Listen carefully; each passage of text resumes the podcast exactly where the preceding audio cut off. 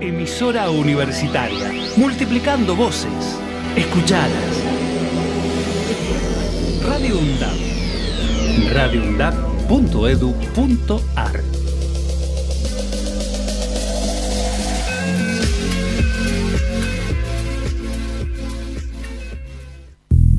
Valor agregado. El mejor análisis de la semana. Política, economía, información y actualidad. Los viernes de 18 a 20 horas. Valor agregado. Valor agregado. Si tu estado es desanimado,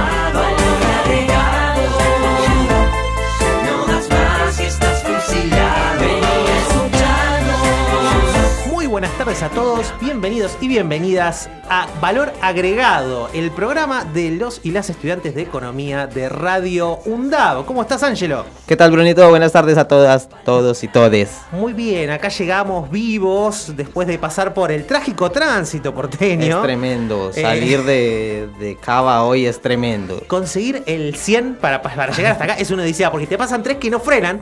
Hasta Claro. que llega uno que sí. Y ese que llega, bueno, te imaginas, es como uno se siente una sardina. eh, Claro. ¿no? Pero, pero bueno, llegamos, es lo Bueno, importante, ¿no? No, no, es tremendo. Y, No, llegamos no como otros. No como otros. Bueno, En otros bueno. que no llegaron. y les estamos esperando todavía. Valor agregado. Van a llegar el lunes. Valor agregado es un semillero. Eh, pero no en este caso de la radiofonía, sino de promesas de la radiofonía. o sea, cada semana Claro. tenemos una promesa nueva de la radiofonía que ya no viene más. Entonces eh, Claro, queda claro. ahí eh, flotando en el aire. Es terrible. es hermoso lo que es este programa. Hermoso, una hermosura. Bueno, pero hemos vuelto después de un hiatus que tuvimos, eh, donde no estuvimos. Bueno, hay que decirlo. Estuvo 24 de marzo. Hacía mucho calor. No, po- o sea, Hacía- bueno. era un montón, era un montón. O sí, aparte que, o sea, qué sé yo, digo, la sierra, la birra pintaba mejor que... Sí, sí, sí. Digamos que estuvimos todos un poco dispersos, Sí. si se quiere. Y bueno, pero ya nos Pero vamos viste, pensando. volvimos a TR. Fuimos a TR y ahora la gente nos tiene que escribir. Lo que sí tienen que participar ustedes también, porque si no, no vale. Vamos a sortear cuantiosos premios en efectivo contante y sonante de, algún país. Dos pesos crocantes. Es dos pesos crocantes y cinco carozos de aceituna. Así que eh, pueden comunicarse, no se olviden, por Instagram, que es valor.agregado.radio. Por Twitter es arroba agregado guion bajo valor. Y por Facebook, valor agregado. No se olviden también que ahora tenemos WhatsApp. Lo que es la universidad pública. La, la tecnología, el nivel que manejamos de tecnología ya en este momento, ho- hoy tenemos acá una grilla impresa, No, tenemos... no, eso es eh, tremendo. Esto lo. No, no, es que. O sea, chupa la aspen. En cualquier momento ya nos traen una antena de una parroquia, me dijeron. Es una cosa mara- maravillosa, me contaba acá Marcos. O sea, estamos eh, en pleno auge eh, radiofónico. Sí, acá. sí. Así que mándennos mensajes eh, por WhatsApp al 11558 77121. 11558 77121. Y nos pueden pedir la canción que quieran que suenen, las tandas, eh, nos pueden pedir... Felicitar, ¿por qué no? Claro, Felicitar. nos pueden mangar, nos pueden ofrecer cosas, Ma- ¿no? manguear no, manguear no. no puede manguear. Y La respuesta ya no, no, no soy muy responsable de, de- de- de qué respuesta. Eh, háblenlo con producción, que bueno, está aquí presente. justamente. No, no, manguear no. aunque, aunque ahora puedes decir, no, no, yo ya estoy del otro lado. como soy más Claro. producción. Eh, Oye, olvídate. Claro. Ángelo este, acá no. se puso la, la camiseta heroica ahí para venir hoy y bancar de este lado. Hay que tener facha de locutor, ¿eh? Sí, te, te, te, te logramos ¿Viste? Es como cantar al. cantar tango. No Eh, puedes sí. ir en remerita a cantar tango. No, no, no, no. Hay que, hay que Eh, luquearse. Hay que tener la facha de locutor también. Hay que luquearse un poco porque si no es peligroso. Eh, no, no, no. Eh, no, no, no se puede así, no se puede. ¿Qué somos cositorto? Qué impresentable. Después vamos a escuchar unas cositas de cositorto que tenemos que son maravillosas, pero recuerden que hace qué, poco lo estafaron, pobre hombre, ¿no? No, no, no, al contrario, él estafó a la gente. No, no, bueno, él estafó, Ah, pero ah, también ah. fue estafado. O sea, bueno, ¿qué pasa? Que en su buena fe, boludo.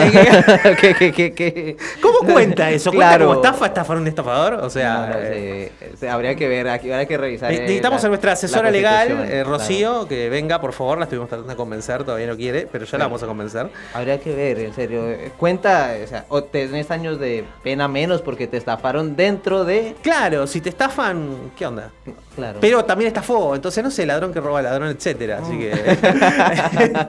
Cositorto en cana y el que lo afana a Cositorto no va en cana. Esa sería la, la Ah, conclusión, digamos. Que bueno, el clima Justicia. en la ciudad de Buenos Aires eh, está peculiar. Digamos, eh, y eso lo decimos cuando no tenemos los datos. O sea, es un clima bastante, bastante particular, podríamos decir. eh, que consta en 20 grados. ¡Qué lindo! Pero en realidad vamos, vamos en orden. Son las 18.25, hace una temperatura de 20 grados y eh, tenemos un real feel, o sea, una sensación térmica de 18 grados, con una humedad del 37%. No sé para qué sirve, la humedad en Buenos Aires siempre es espantosa, eh, así Sí, que no importa. Para aquellos que nos escuchan desde otros lugares recónditos de la Argentina, en Bariloche hacen 15 grados. Así que... En Bariloche. Sí, en Bariloche, porque tenemos oyentes de Bariloche. Ah, mira, mira, qué lindo. usted no lo crea, estamos ¿Qué, qué, qué, federalizándonos. qué se hace en Bariloche hoy? ¿Tomar vino? Hoy Bariloche y con 15 grados está para tirarse al costadito del lago con una cerveza eh, y ser cerveza feliz. fría. Sí, una cervecita fría. Vos te abrigás un poco, te pones una camiseta térmica, te mandás ahí Y con una al lado del lago, hace mucho Sí, frío. hay un metito, pero te pones atrás de la zona de árboles, playa bonita. Ah, mira. Hermoso. Ah. Así que es, es un, es un muy buen plan, ¿eh? Si, si me dices un boleto de avión ahora mismo, Si lo agarras, alcanzas a llegar. sabes cómo empiezo a correr hacia Aeroparque, ¿no? No te das una. Soy capaz de correr hacia una maratón hasta Ezeiza. Mira. Así que bueno, vamos a hacer una pausa y volvemos un ratito que tenemos una nota muy especial.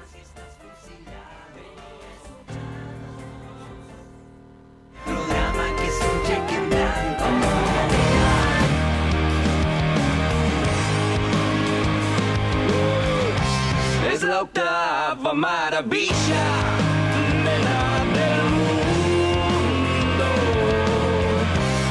diarios y las revistas no se habla de otra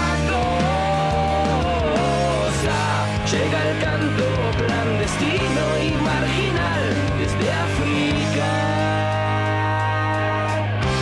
Es la octava maravilla, pero es el rock. Pues sus próceres en estampillas ya no sufren la persecución.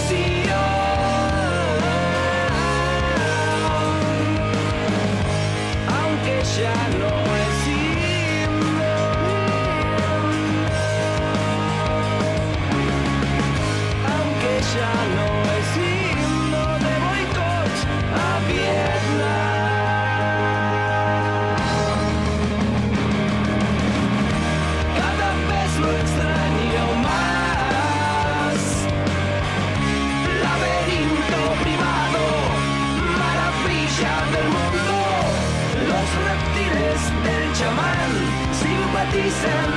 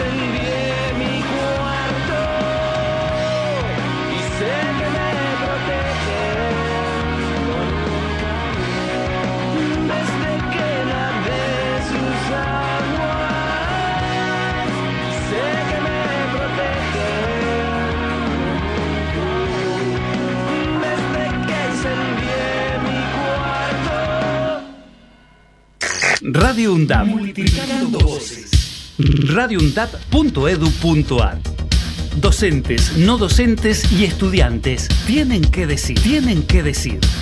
Radio UNDAP. Década. Empezamos a hablar antes que la UNDAB, pero nos pusimos nombre y apellido el 7 de mayo de 2012. Década. Sonar en unidad, compartir la palabra, mediar colectivamente. La década de Radio UNDAB es de cada una de nosotras. Es de cada uno de nosotros.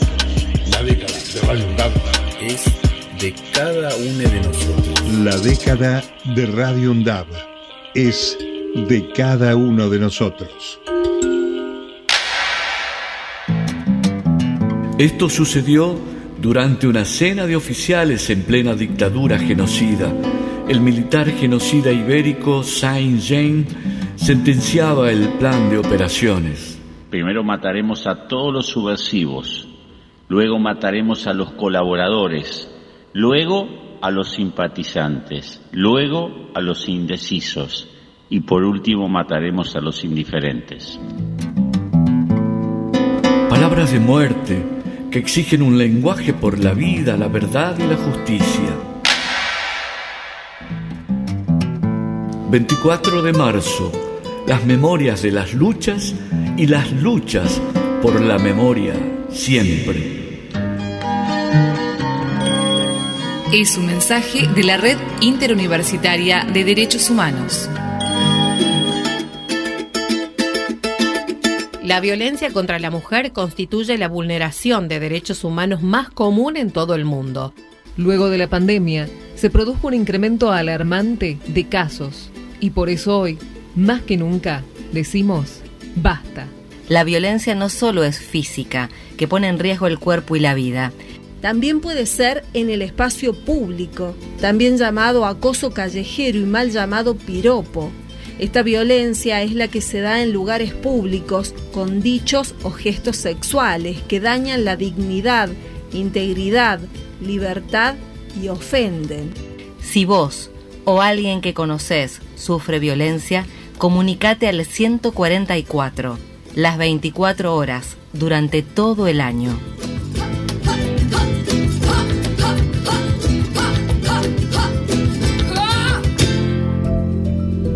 En la actualidad, nuestra vida depende de la integración digital y del ecosistema tecnológico. La falta de inclusión y de perspectiva de género tiene un costo enorme. ¿Sabías que un 37% de las mujeres del mundo no tienen acceso a la tecnología? Incluir a las mujeres y niñas en la educación digital promueve la igualdad de género y fomenta el activismo. Este 8 de marzo luchamos por un mundo digital inclusivo. Aruna, Asociación de Radiodifusoras Universitarias Nacionales Argentinas. Década. Empezamos a hablar antes que la UNDAB, pero nos pusimos nombre y apellido el 7 de mayo de 2012. Década. Sonar en unidad, compartir la palabra, mediar colectivamente. La década de Radio UNDAB es de cada una de nosotras. La década de Radio UNDAB es de cada uno de nosotros. La década de Radio UNDAB es de cada uno de nosotros. La década de Radio UNDAB es de cada uno de nosotros.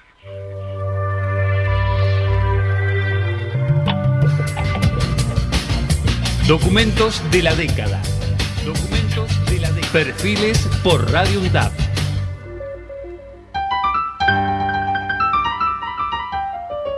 Estela de Carlotto. Es el, el saldo de estos 40 años? Del trabajo, la lucha, la búsqueda, este, la superación del dolor para seguir sacando energía de un lado y seguir, seguir y, y no parar. Bueno, yo soy muy optimista y las abuelas también. El saldo es positivo. Si estamos todavía, es porque hay una voluntad férrea de no abandonar un, un camino que todavía no está completo. Falta saber dónde están miles de personas, sus restos. Los antropólogos forenses están trabajando muy bien. Nosotros estamos buscando centenares de nietos todavía que pueden estar en Argentina o en cualquier lugar del mundo. De manera que la tarea es muy, muy fuerte. Radio UNDAB. Docentes, no docentes y estudiantes tienen que decir, tienen que decir. radioundab.edu.ar Voces universitarias. Escuchalas.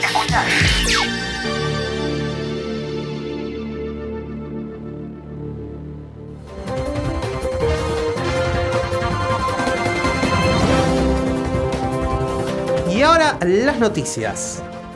Revés para Luis Juez en su disputa por entrar en el Consejo de la Magistratura.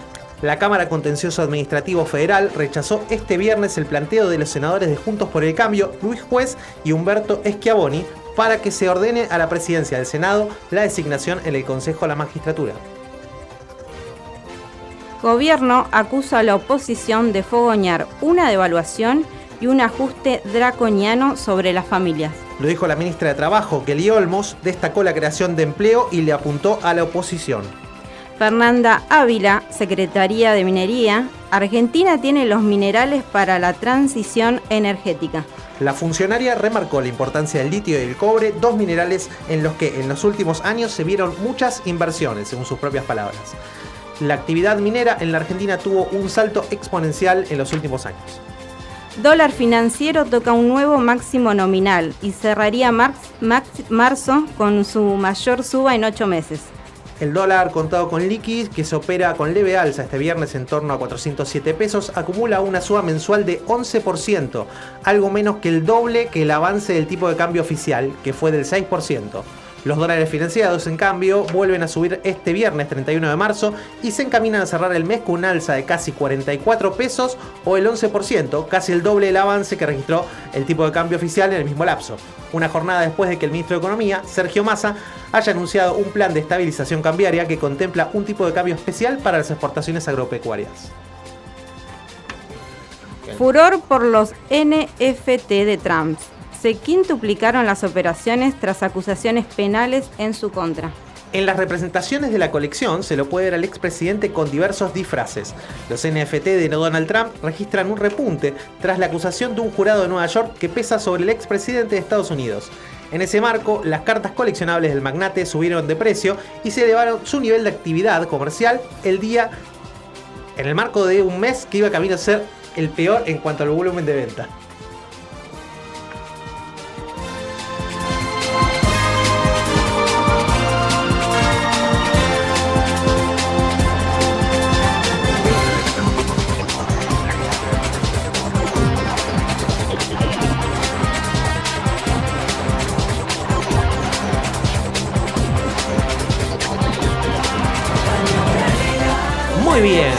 Con más eh, valor agregado. Ahora sí, estamos aquí. Se ha sumado una nueva integrante. Oli, Oli, ¿cómo están? Pero ¿cómo le va? Muy bienvenida al programa nuevamente, ¿no? Vos ya habías participado. Ya había participado, hablé muy poco. así Pero que estabas, bueno, estabas estaba, estaba presente, presente escuchando. Hoy es el día en que ya te animás a, a- a descoserla, digamos. Trajiste hecho una columna, eh, vas a hablar de Sí, un va- informe, Sí, sí, sí, Eh, vamos a hablar un poquito de todo hoy. etcétera. De, a- ¿Cuánto va a terminar el dólar del año? Queremos saber. eh, ¿Quién gana las elecciones? Bueno, si tuviera las La- respuestas a eso. Pero ¿cómo? ¿Qué hace Si no en las economía, loco? Sí. bueno, eh, no sé qué Hoy me hacemos. decían, me decían que el economista, el sueño del economista es ser Sí. famoso. Eh, sí, claro. Nos entrena en la universidad para salir a ser famoso. Es, es 90%, claro, Claro, pero bueno. fama eh, y el resto es Vemos qué pasa. de números para justificar. Claro. La presencia, sí, sí, Vemos totalmente. qué pasa. Absolutamente. Sí, también habría Bueno. que ver la presencia del economista, ¿no? Digo, Sí. si el cantante de tango tiene facha, ¿qué, bueno, pasa con hay una economista? página que es El Rincón del Economista, que está en Instagram, que lo pueden seguir y afirma que es la mejor profesión del mundo, ¿no? Así que Bueno. aparecen todos los economistas, uno tipo de traje, todo, Claro, ¿viste? Como el lobo de Wall Street. Claro, una, una cosa O sea- así, pero yo en eso siempre lo cito a Santiago Farchina, nuestro alma mater acá en la carrera, eh, que dice siempre que economía es la mejor profesión de todas, porque si vos sos médico y haces algo mal, eh, te hacen mala praxis, te sacan la licencia y sonaste. Si sos abogado, hiciste algo mal, te hacen mala praxis, te sacan Claro. la guita, sonaste. Si sos economista, haces algo mal, mataste 5 millones de hambre en 5 minutos en una semana y al mes estás enseñando en Harvard. Así Claro. que es, es sinceramente... En 10 años puede ser candidato a Y, presidente. y en 10 años volvés, o sea, Sí, como- volver reformado, volver con el... Vos acordate, o sea, a mí lo que me impresiona de esta realidad política que vimos ahora, que es medio trepidante, es López Murphy. López Murphy, yo me acuerdo, yo estaba vivo en ese momento, estaba vivo. Y, me- y me acuerdo cuando López Murphy salió a hablar, viste, no, porque hay que recortar acá, hay que recortar allá, decían el gobierno de la Rúa. eh, duró menos de 15 días, lo echaron a la mierda. O sea, Este, lo agarró de la Rúa, o sea, un tipo que se fue matando gente en la calle, Sí, con tiroteo, no, gases no, no. lacrimógeno, represión, desastre total, de la economía todo desastroso. Ese tipo no se lo bancó López Murphy. Sin embargo, ahora está como si nada, ¿viste? El tipo es como Da normal. discursos de ética y moral y... De república. Nos viene a enseñar economía. Sí, sí, sí. Así que bueno, tiene mucho para Sí. enseñar, evidentemente, Ricardo. Le mandamos un fuerte Sí, sí. abrazo desde, Bueno. desde acá. Bueno, es por eso que creo que también hace poco nos reuníamos en un campamento nacional de universidad y pensamos eh, lo difícil que es formar cuadros economistas, ¿sí? Cuadros economistas que sean capaces de llegar a eh, el Ministerio de Economía con todo lo que lleva eso, porque las universidades tradicionales tienen esto de que son muy estructurales, muy tradicionales, tienen ya sus planes de estudio muy formados, muy a la ortodoxia. Es una decisión política crear una universidad con otro perfil. Tal cual. Que sea capaz de dar esas discusiones en el, en el marco de un proyecto político de país pensado ya. Y creo que también traer que ayer se cumplieron los 10 12 años de la, uni- de la Universidad Nacional de Avellaneda, que fue una decisión de voluntad y de gestión política, porque necesitamos las dos. Necesitamos voluntad y gestión. Absolutamente, sí, sí. Y, bueno. Solamente con la idea no se hace absolutamente No, no, no. nada, ¿no? El tema fue tener la idea y además poner los fierros para hacer las Claro, cosas. y bueno, en el- no solamente la Universidad Nacional de Avellaneda, la Universidad de Jaureche, se hicieron edificios en la, Un- en la UNLA, fue la Universidad de General Sarmiento, fueron muchas universidades las que se crearon en pos de eso, de rediscutir contra estos economistas que parece que la tuvieran atada al pie. No, aparte con la con gran parte de la política. Recordemos que si bien ahora nos habla muy abiertamente de esto, hasta hace no mucho, serán ponerle cinco años atrás, eh, tenías a la gobernadora de la provincia de Buenos Aires diciendo públicamente que qué era eso de abrir universidades por todos lados, que no tenía ningún sentido. Cuando lo que se trata es justamente de democratizar. Muchos te dicen, y aún hoy lo escuchás así en varios lugares o en Twitter lo lees, eh, gente que te dice, no, bueno, pero ¿para qué vamos a abrir una universidad en Avellaneda o en General Sarmiento si tenemos eh, la UBA? Eh, Claro. está bien, pero vos me estás diciendo que hay gente, estamos tratando ahora con el conurbano específicamente, pero por ejemplo, la Universidad de Río Negro.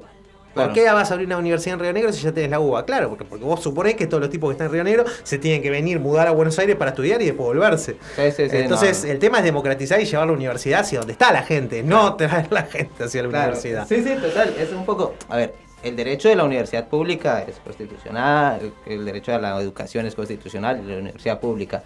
Ahora, el Estado también tiene que garantizar el ejercicio del derecho. Ujú. Y lo garantiza llevando la universidad, acercándola al- bueno, a los territorios donde más población hay, donde quieres desarrollar determinadas técnicas, determinados saberes, y no que, lo, que la universidad sea algo de élite, de clase, que sigue siendo algo de clase, ¿no? Sí.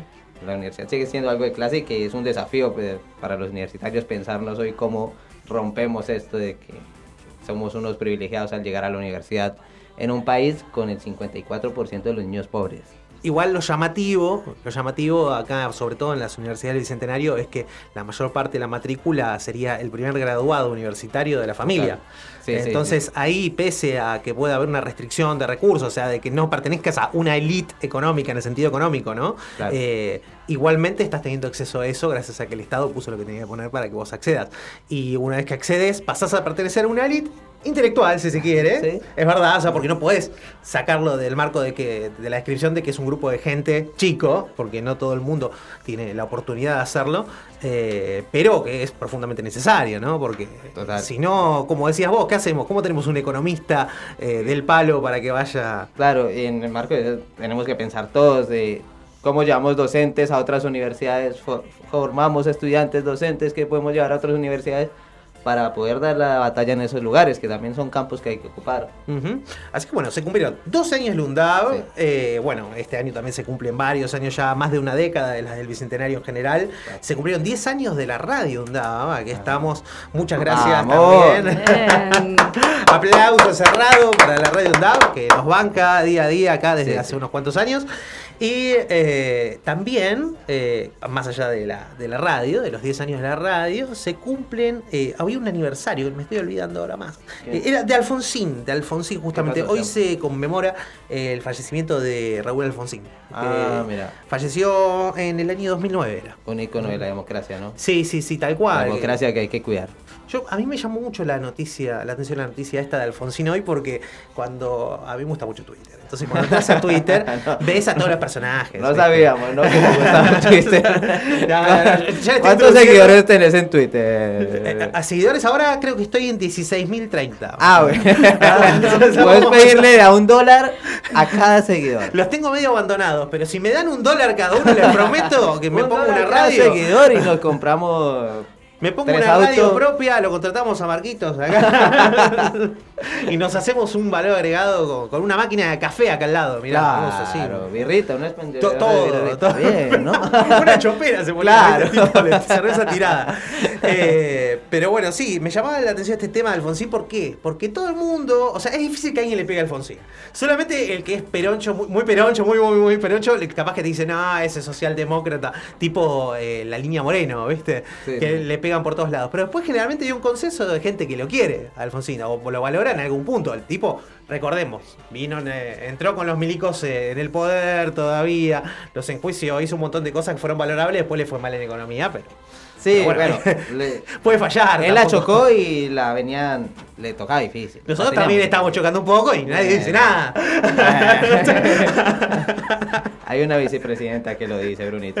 bueno, es, es verdad, hay una, Hay una vicepresidenta. que lo dice. El vicepresidente Alfonsín no decía mucho, la verdad que tampoco lo quería mucho Alfonsín, eso hay que decirlo.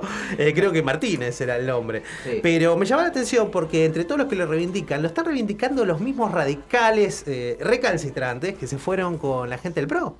O sea, los que integran hoy Juntos por el Cambio, que Alfonsín decía, el día que la sociedad eh, elija derechizarse, el radicalismo debe prepararse para perder elecciones, decía.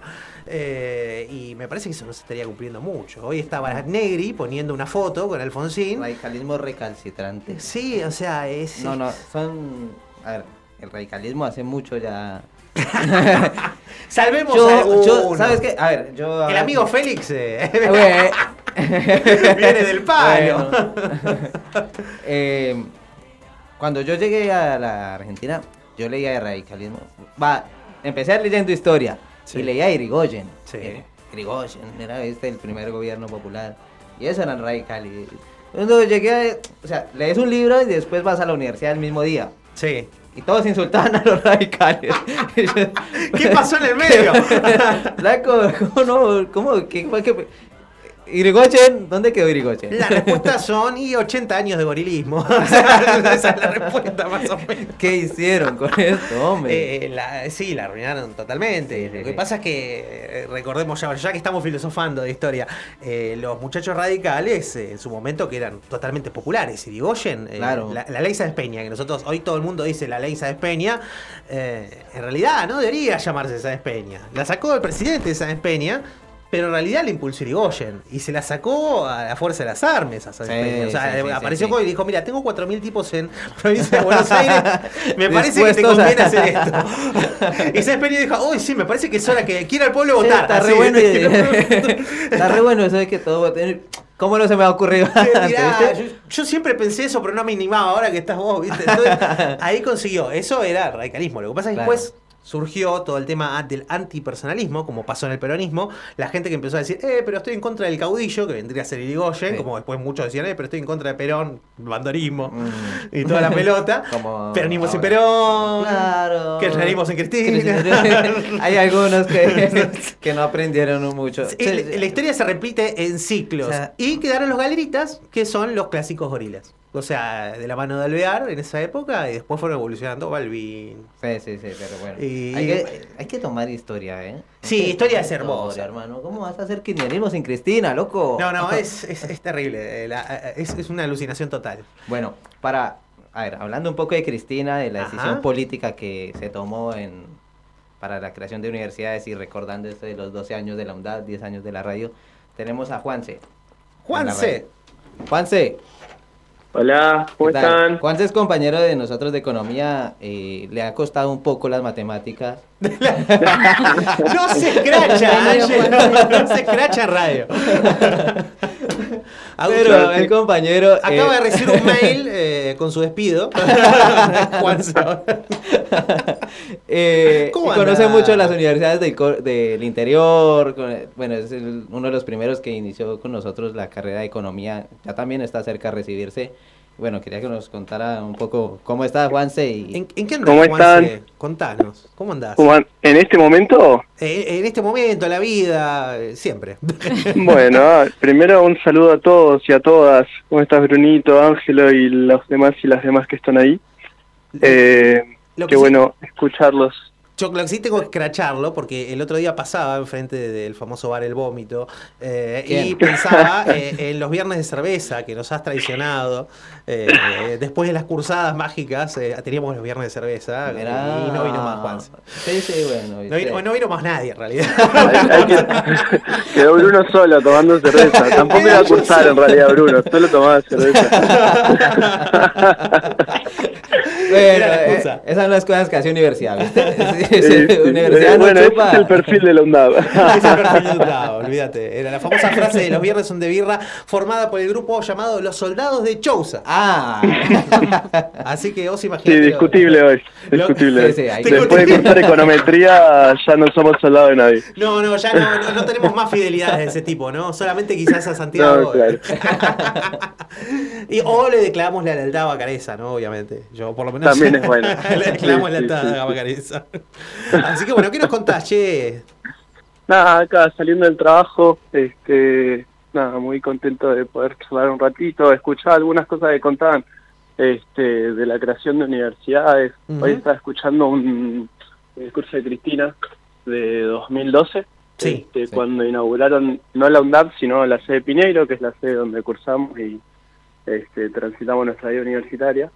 Eh, son 17 universidades que creó Cristina en el periodo, Néstor y Cristina en el periodo 2003-2015, en esos 12 años, y el saldo, creo, hablando de estas de, las decisiones políticas y este de esto que estábamos charlando, era eh, una universidad en, en básicamente cada provincia, ¿no? Digo, lo, Sí, que, sí. lo que representa esto, este pero sobre todo también qué, qué perfil tienen esas universidades, y ahí, bueno, podemos hablar un poco más de las universidades del Bicentenario, como es eh, nuestra hermosa Universidad de Avellaneda.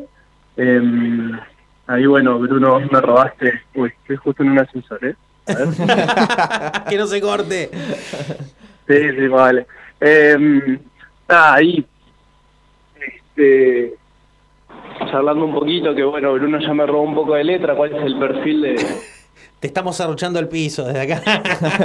¿Cómo, Pero es- cómo? es- te estamos arruchando el piso, pero es una acción No, que hacemos. sí, la eh, verdad que- muy difícil poder, poder hacer así un llamado, pero esto de las primeras generaciones universitarias, aquí nuestra universidad hoy tiene un perfil de 80% de, de, de primera generación universitaria, eh, y no solo es eso, sino, sino el hecho de cómo formamos a los pibes y a las pibas, dándole la importancia que tiene la extensión universitaria. Nosotros tenemos la materia transversal de, de trabajo social comunitario, que lo que hace es que tengamos profesionales que no están aislados en una burbuja, sino que estén comprometidos y preocupados por aquello que pasa alrededor. Y nada, esto no es una, una cuestión de la Universidad de Llanera aislada, ¿no?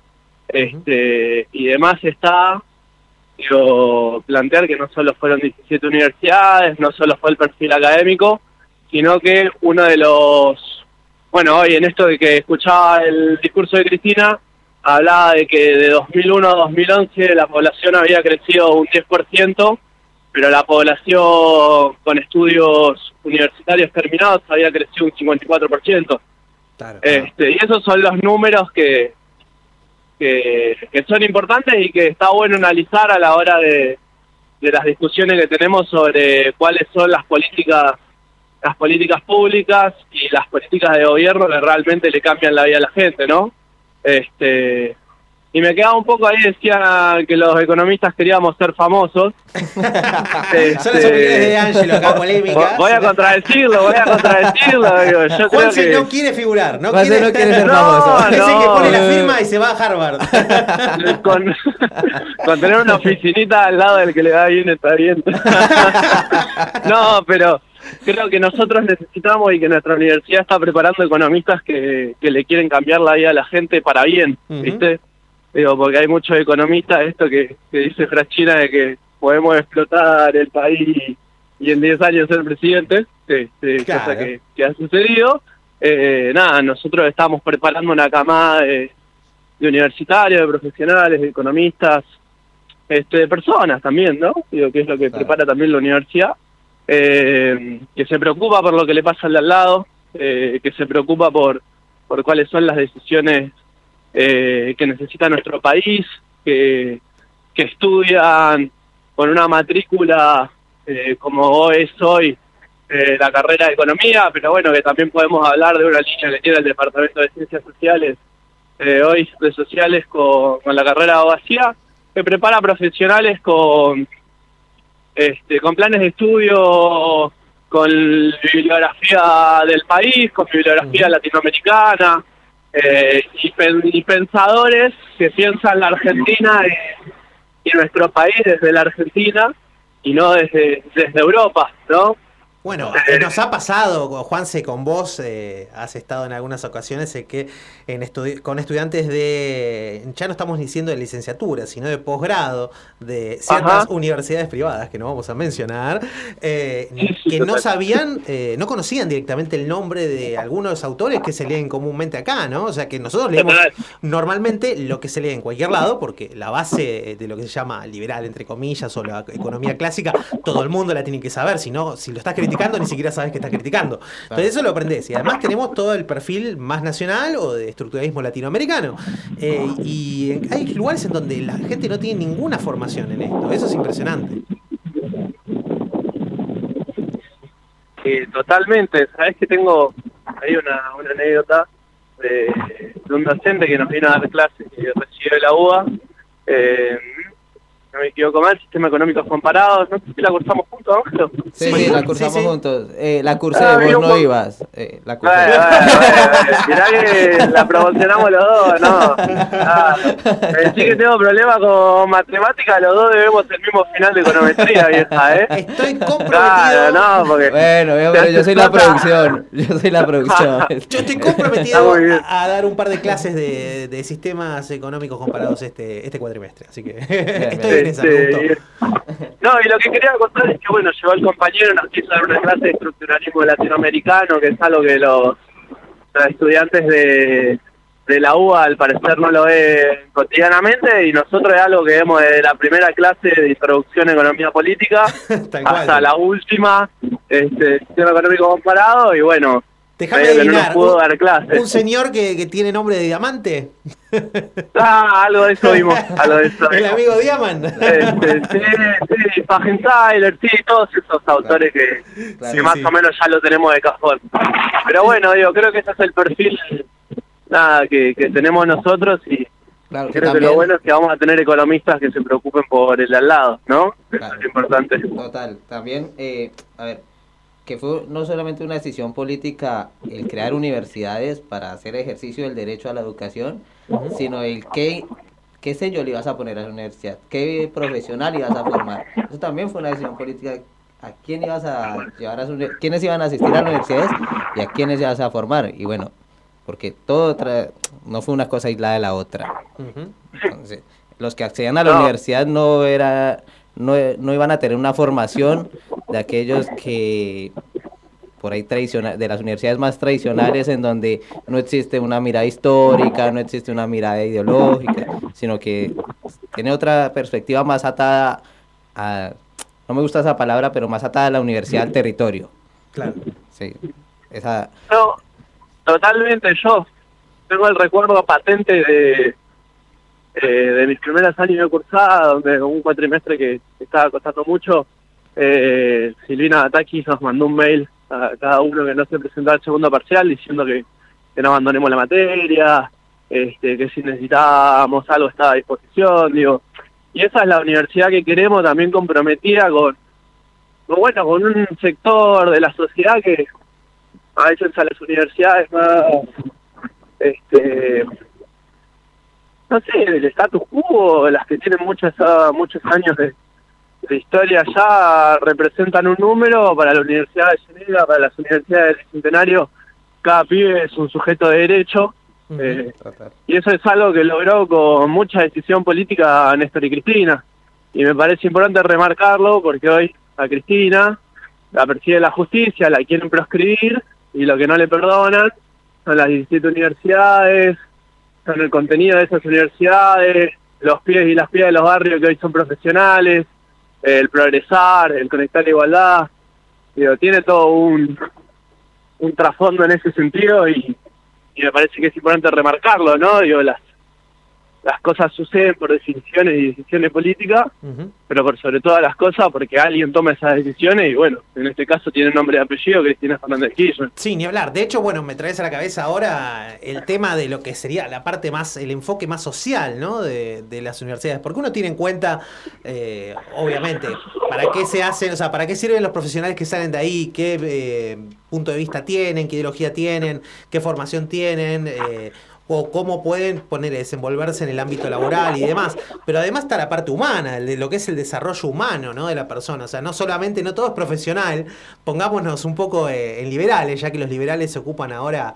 Eh, los liberales de antes del siglo XIX decían que tenía que haber eh, educación gratuita para todos para garantizar la igualdad de oportunidades. Los liberales supuestos de ahora te dicen que las universidades hay que cerrarlas porque se pagan con el impuesto a la polenta que paga un nene del Chaco. Claro. Eh, entonces, vos fijate lo ridículo que se está tornando, ¿no? Que no es solamente que vos vas a la universidad para, para formarte y desenvolverte laboralmente o ganar guita o lo que sea, sino que además es una cuestión de desarrollo humano y que eso es una de las cosas que hace que la Argentina tenga uno de índices de desarrollo humano más grandes de América Latina. Total. No, totalmente. Digo, creo que hay algo que tiene hoy nuestro país y que no ha perdido.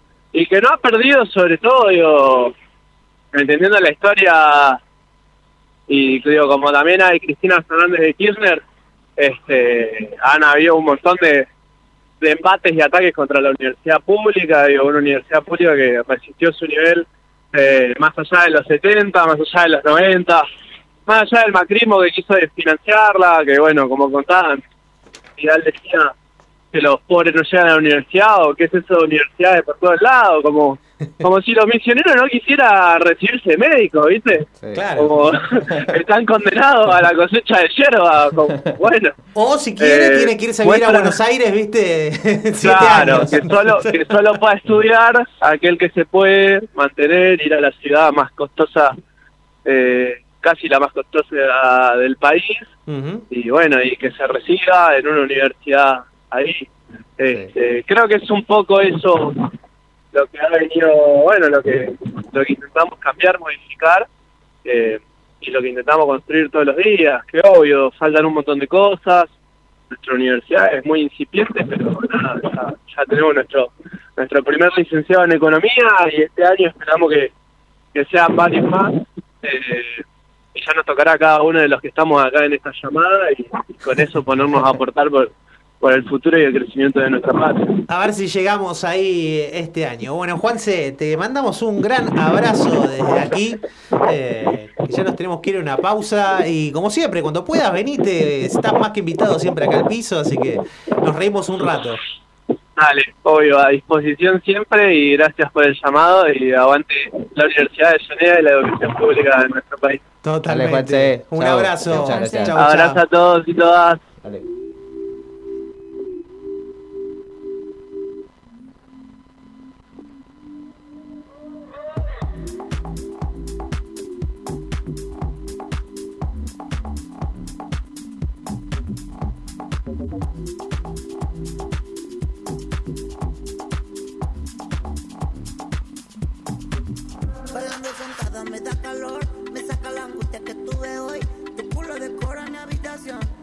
Te dio la bendición.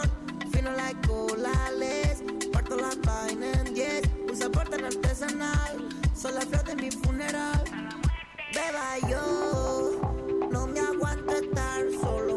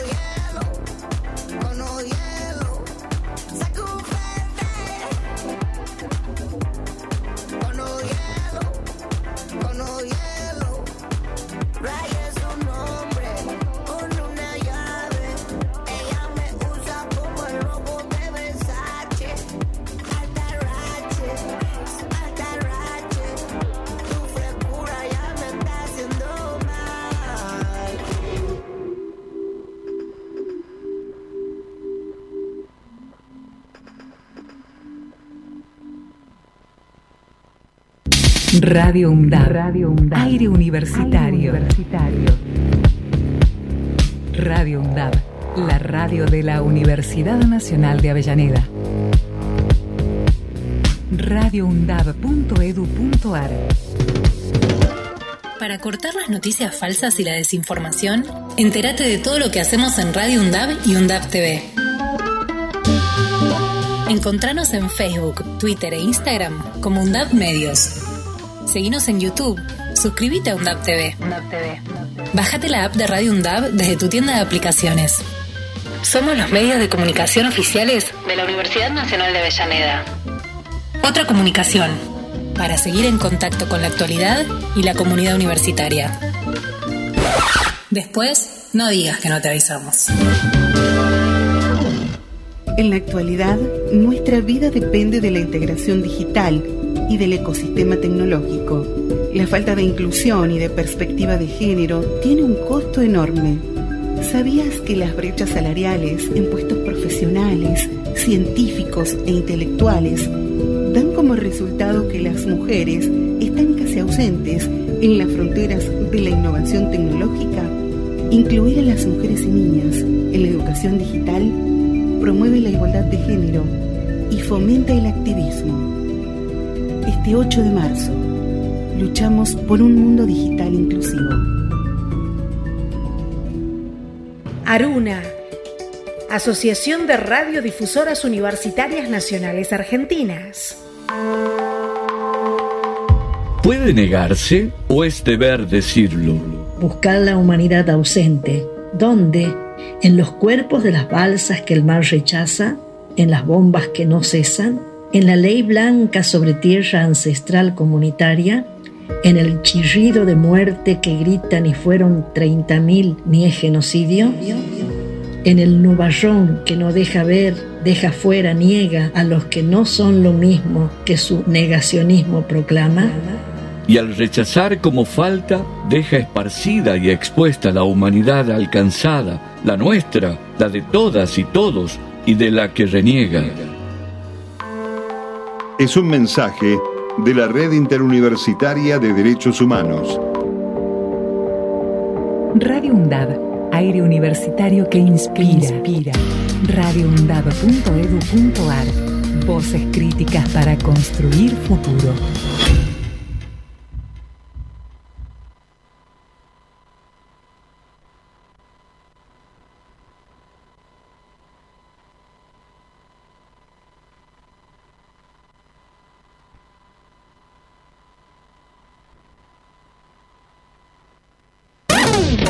Radio UNDAB, la voz de la comunidad universitaria de Avellaneda. Radio UNDAB. Multiplicando voces. Escuchalas. Radio UNDAB. Radio UNDAB. radioundab.edu.ar La radio de la Universidad Nacional de Avellaneda.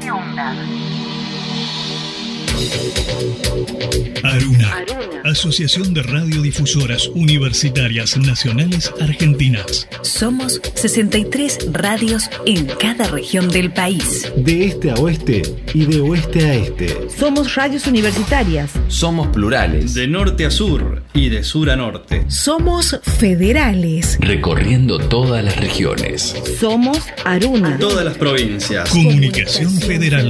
Desde nuestras universidades. Aruna, Asociación de Radiodifusoras Universitarias Nacionales Argentinas. La Comisión de Género y Derechos Humanos de la RIU este 8 de marzo conmemora el Día Internacional de la Mujer, día dedicado a la lucha por la igualdad, la participación y el empoderamiento de la mujer en todos los ámbitos de la sociedad. RIU, por un mundo digital inclusivo. 8 de marzo, Día Internacional de la Mujer.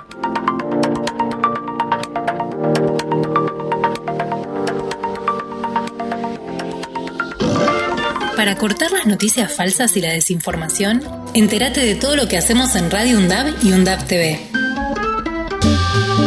Encontranos en Facebook, Twitter e Instagram como UNDAB Medios. Seguinos en YouTube. Suscríbete a UNDAB TV. Bájate la app de Radio UNDAB desde tu tienda de aplicaciones. Somos los medios de comunicación oficiales de la Universidad Nacional de Avellaneda. Otra comunicación, para seguir en contacto con la actualidad y la comunidad universitaria. Después, no digas que no te avisamos. Radio UNDAB.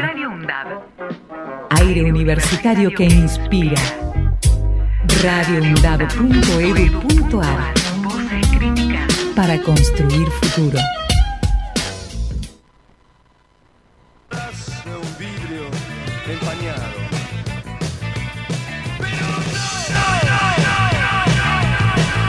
Mejor no hablar. Volvemos con más valor agregado y ha llegado un momento que ha sido ideado por Candy, pero sin Candy. Claro. Eh, bueno, era el peronismo sin Perón, pero Claro, eh, esta vez sale, puede salir bien. Esperamos no terminar igual que aquella Claro, experiencia, ¿no? Porque yo, por las dudas, no soy Bandor. No soy Bandor, en todo caso, Ángelo Bandor. Así que cualquier cuenta se arregla con Ángelo. Bueno. ¿Por qué? Porque Candy había ideado una sección que era las elecciones de la muerte. Las elecciones. Sí. ¿Cómo es el tema? Las elecciones de la muerte. O sea, ¿qué pasa este año? Que bueno, obviamente todos se van a matar por ganar las elecciones, aunque está medio complicado. Pero igualmente todos se van a matar por eso.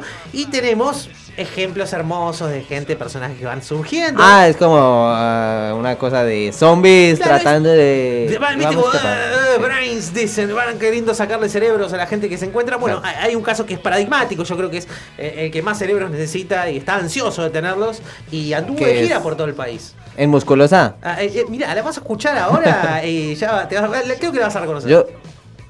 Mira. ¿Te gustaría competir contra Cristina? ¿Dos mujeres? Pero me encantaría, por supuesto. ¿Le gana?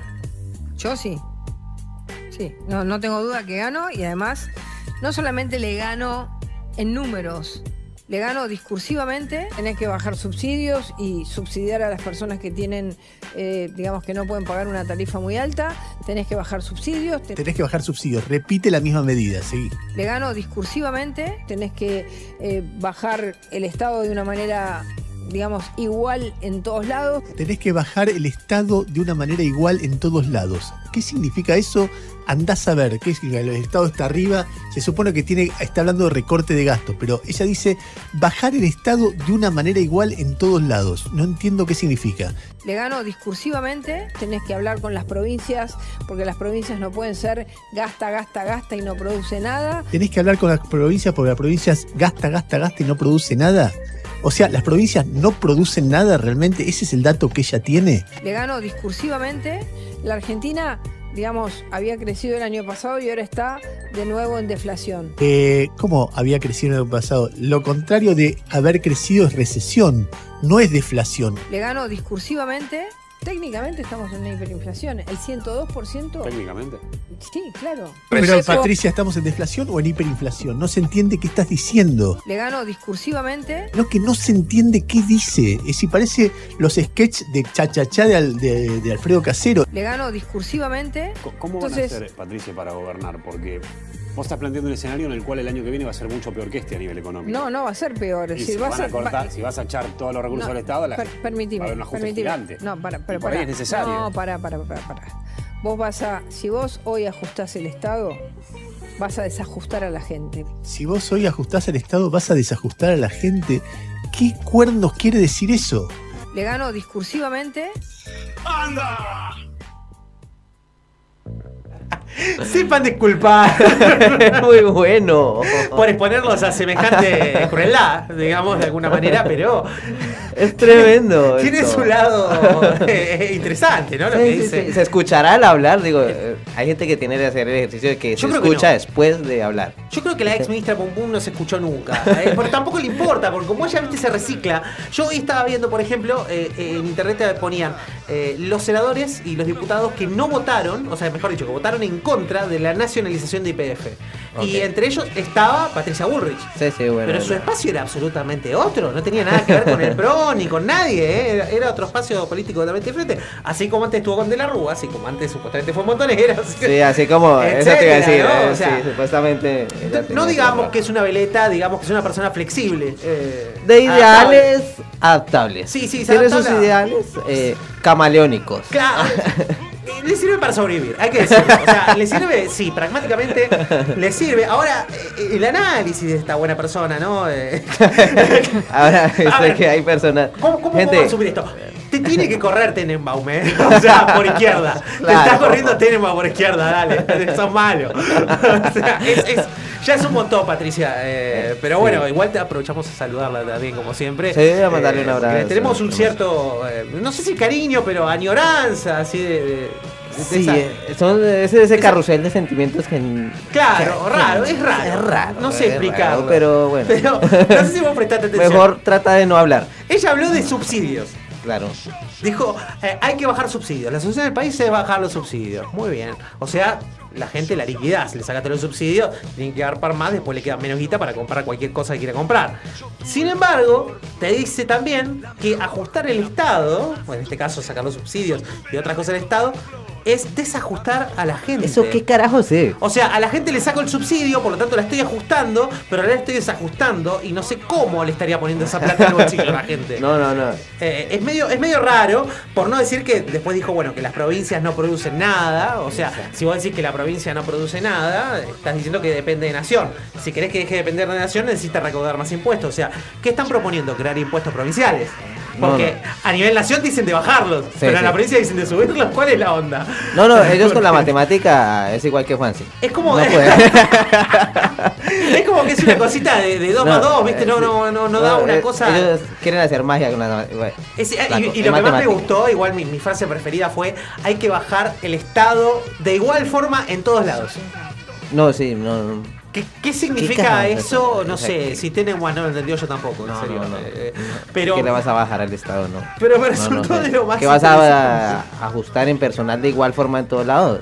Ponele. Que- No, no O sea, entiendo. eh, o sea, vamos a ¿Eso sacar- sería bajar al Estado? Aparte, vos fíjate qué lindo, ¿no? Ponele bajar el Estado de igual forma en todos lados. Vamos a echar al 20% del personal administrativo y vamos a echar al 20% de los médicos y al 20% Claro, de la eso. maestra. Y, y vamos a echar al 20% de la maestra ahí tiene que jardinera. ser igual en todos eh, lados. Claro, Entonces- de la recolección de residuos. Claro, eh, y bueno, pasarán 20% cosas. de salvavidas.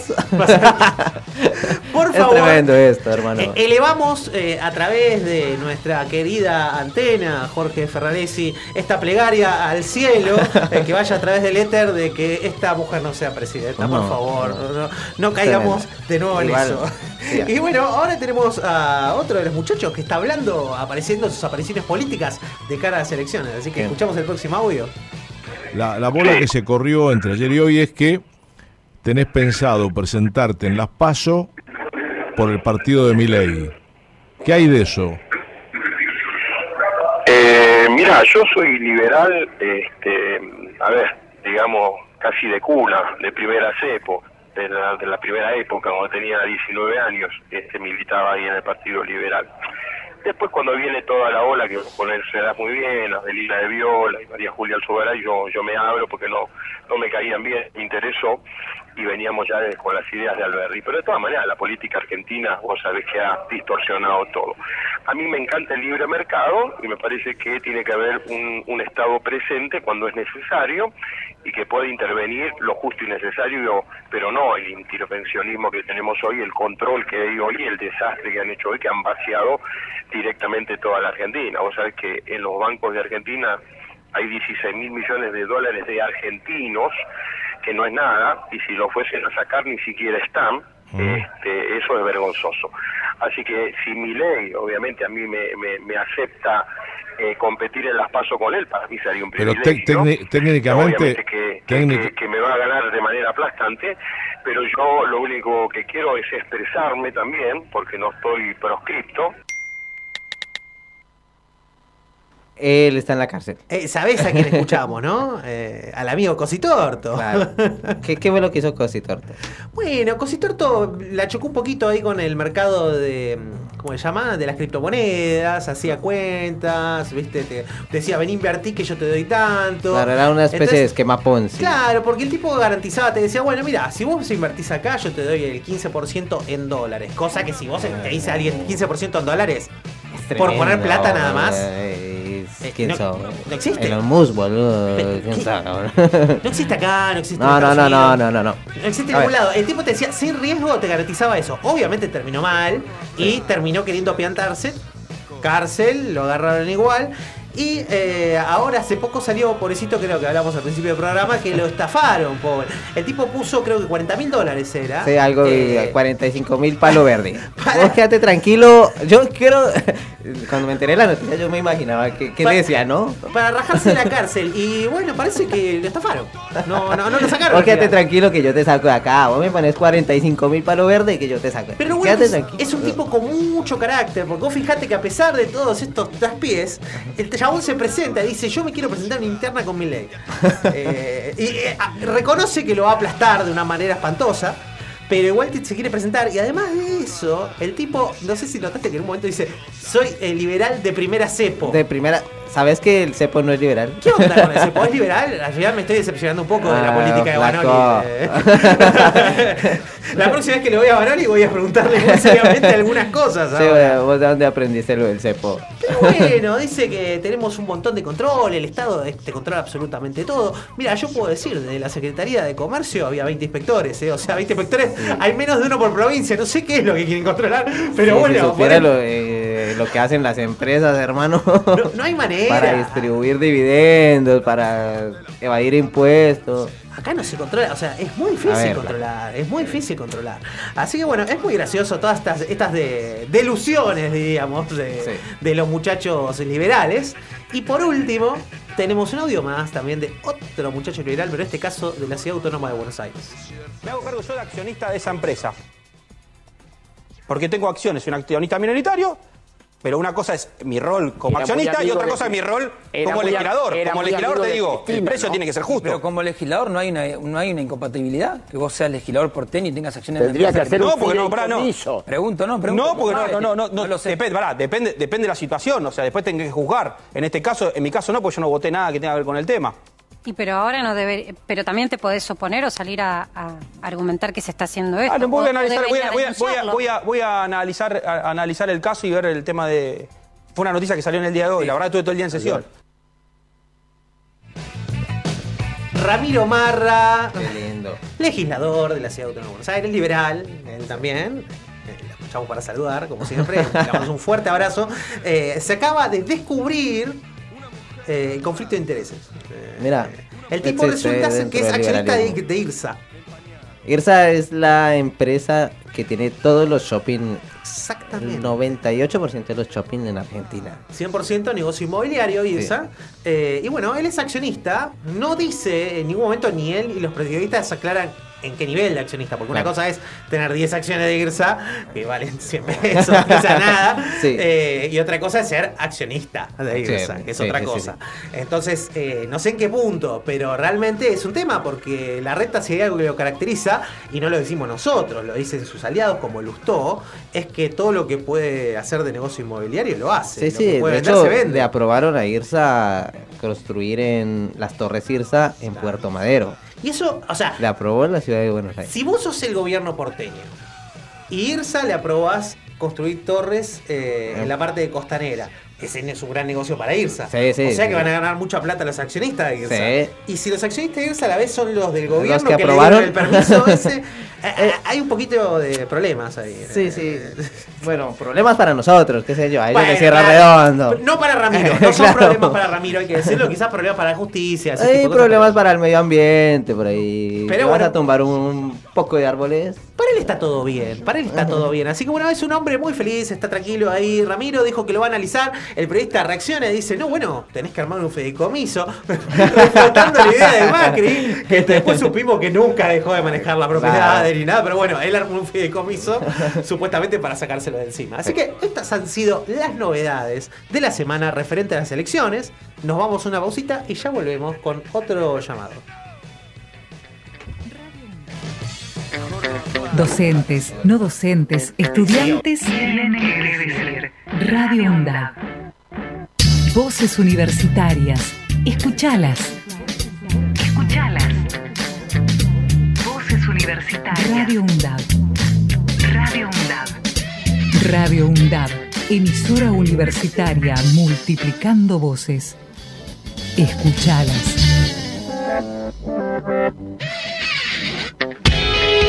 Donde estés y cuando quieras, escucha Radio UNDAV. Baja la aplicación en tu celular. Búscanos en tu tienda de aplicaciones como Radio UNDAV y escucha nuestros contenidos. Baja la aplicación en tu Baja la celular. aplicación en tu celular. Donde estés y cuando quieras, Radio UNDAV. Hacemos otra comunicación. Otra comunicación.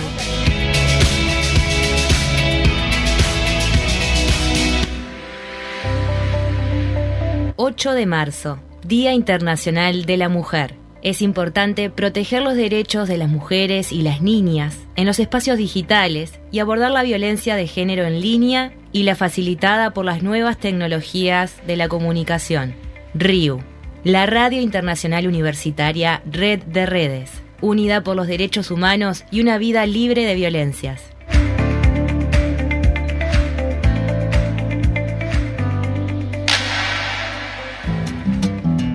Tenemos memoria de nombres completos. Fue un genocidio. Llevamos su rostro, su cabello intacto, los dientes completos. Son 30.000 los desaparecidos. Nunca más violencias de Estado. Nunca más. Es un mensaje de la Red Interuniversitaria de Derechos Humanos. La violencia contra la mujer constituye la vulneración de derechos humanos más común en todo el mundo. Luego de la pandemia, se produjo un incremento alarmante de casos y por eso hoy, más que nunca, decimos basta. La violencia no solo es física, También puede ser política, la que trata de impedir el desarrollo en la vida política de las mujeres, humillando y vulnerando su rol en ese espacio, u obstaculizando el ejercicio de sus derechos y deberes políticos. Si vos o alguien que conoces sufre violencia, comunicate al 144, las 24 horas, durante todo el año.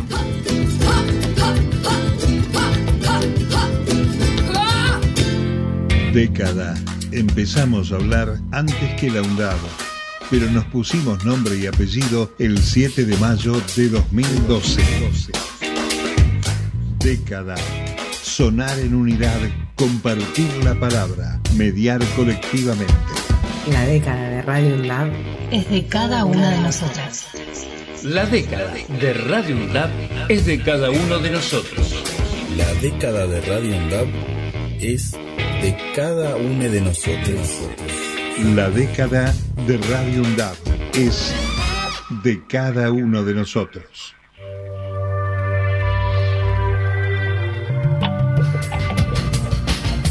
Documentos de la década. Documentos de la década. Perfiles por Radio UNDAP.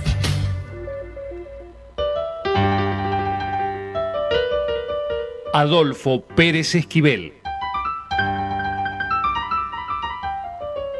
Y le digo, mire, embajador, dígame lo que me tiene que decir, yo le traigo los informes, me voy. Me dice, no, no, no, por favor, espere. Justo a las 12, él me tenía que dar la noticia que me habían dado el premio Nobel. Ajá. ¿no? O sea Y que te hizo hacer tiempo ahí hasta ese que tiempo la ahí, hora. sí, me tenía ahí en la mansadora. Y claro, cuando me lo dice, yo dije, mire, no lo voy a asumir a título personal, lo asumo en nombre de los pueblos de América Latina, porque mi trabajo no es de una persona, yo trabajo con miles de personas en todo el continente, ¿no? Desde México a la Patagonia, de, de religiosos, religiosas que trabajan en los lugares más inhóspitos, pero movimientos indígenas, movimientos campesinos, en las favelas, en los tugurios, casas de brujas, Que es el lugar donde yo me muevo. Me movía antes, me muevo ahora. Radio UNDAP. Docentes, no docentes y estudiantes tienen que decir. Radio UNDAP. La radio de la Universidad Nacional de Avellaneda. Valor agregado. Seguimos con más valor agregado y en este caso estamos con un eh, ya amigo de la casa, podemos decirlo. Tenemos a Juan Pablo Padín en línea. ¿Estás por ahí? Sí, sí, ¿cómo están? ¿Cómo andás, Juan Pablo? Buenas tardes, buenas noches, equipo. Hace un tiempito ya que no, que no hablábamos. Sí, sí, hace rato, sí. Sí, sí. Bueno, ¿cómo te trata eh, la economía argentina en toda esta vorágine? Mm, La parte eh, financiera, la verdad que estamos con trabajo en esta, en esta etapa. Bien. Estamos con estamos en un 70, 80%, estamos con trabajo. sí. De la capacidad la venís, venís utilizando el 70 al 80%. ¿Cómo, cómo? De la capacidad de, de la capacidad de producción venís utilizando el 70 80%. Sí, sí, sí, correcto. Bien. Y los precios de ¿Cómo te ha tratado este la distorsión de precios que tanto se le cuestiona a la inflación? Y nosotros somos fabricantes de máquinas y herramientas. ¿Te acordás que somos fabricantes Sí, sí, de, grúas, de grúas. en línea general? Donde nuestro producto final tiene aproximadamente un 20 o un 30% de importado. Sí. Eh, así que eso tiene está teniendo algunas complejidades. Eh, las políticas de la Secretaría de Comercio deberían ser políticas a largo plazo. Cada gobierno que ingresa es un gobierno que pone su nuevo sistema, su nueva reglamentación y, y peor cuando te pasa un gobierno neoliberal, ¿no? Y que hablar. Eh, eh, y van cambiando ese tipo de, de mecanismo, de funcionamiento, cambian equipo y cada vez que cambian equipo, bueno, es un problema, ¿no? Claro, Eh, aparte hemos sufrido unos cuantos cambios de equipo, de, sobre todo el año pasado, ¿no? Con todos los cambios de, de secretarios. No, y, y de reglamentación, es decir, ya pasamos a, a, a las CIMS que son ahora, Claro. y toda la regulación y todos los equipos de trabajo. La verdad que es, es muy complejo, es muy, es muy delicado y no lo veo también un poco desorganizado, no, no, no, te, no, no, no tenés feedback del lado de, de los mails que te proponen para que vos hagas tus, tus consultas. Así que la verdad que eh, no, no, no, no, no estoy agrado con, con eso, no estoy agrado con, con, con otro montón de cosas. Yo que sé, la más, la, lo que cobran nuestro equipo, nuestros equipos de trabajo, vos sabés, pidió un poder adquisitivo como todos los que estamos jornalizados de un 50%, o sea, Claro. y eso nunca no lo recuperamos nunca más. Los sueldos de un trabajador en 200 horas en convenio colectivo de trabajo, nosotros pues tenemos algunos premios, algunas bonificaciones que aunque sea ayudan a paliar un poquito más la situación. Y estando con trabajo podemos dar horas extras para que el sueldo alcance una familia, si no están pisando la línea de la pobreza. Así que Claro, claro, con el- entiendo. con- es una realidad, o sea, no es, un- eh, es lo que está pasando. Yo no recuerdo si era co- con, vos que hablábamos de este tema, ¿no? Porque hace un tiempo hablamos de justamente cuál era la situación de las importaciones, eh, porque ustedes tenían componentes importados y en ese momento ya se había empezado a complicar o se hablaba de posibles complicaciones que, bueno, después se fueron eh, acentuando, ¿no?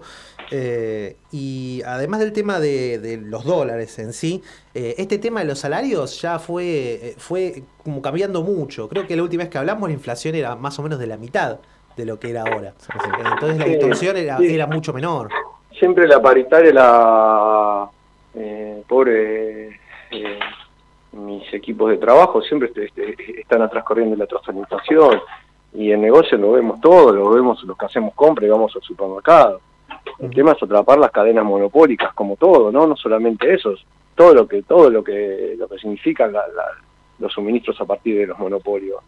Eh, si no se estudia y no se regula la cadena de valor, eh, están en- estamos en un problema desde la canasta básica en adelante, ¿no? Porque también hablemos del acero, hablemos del aluminio, que pasa exactamente lo mismo. Claro, claro, ¿cómo, Eh, cómo es esto? Entonces, si el juego es con el monopolio sí y con las pymes no, parece que ese es más o menos que viene a veces así la partida, ¿viste? Y nosotros somos el 75% de, de la masa laboral y estamos con nuestros trabajadores, o sea, acá no hay grieta. ¿entendés? Claro, claro. Es que son las Eh, grandes, las grandes industrias también, ¿no? Las que monopolizan eso. Es lo que. lo que- Y bueno, que ahí lo tenés, vas a la góndola, tenés a, te compraste una lata de tomate, la tenés a Salsati, al lado, al lado la tenés a, a, a la Campañola y al lado la tenés a Arcor, y la tenés la hace Arcor. Y las tres son la misma, exactamente, sí, sí. Y así pasa con todo.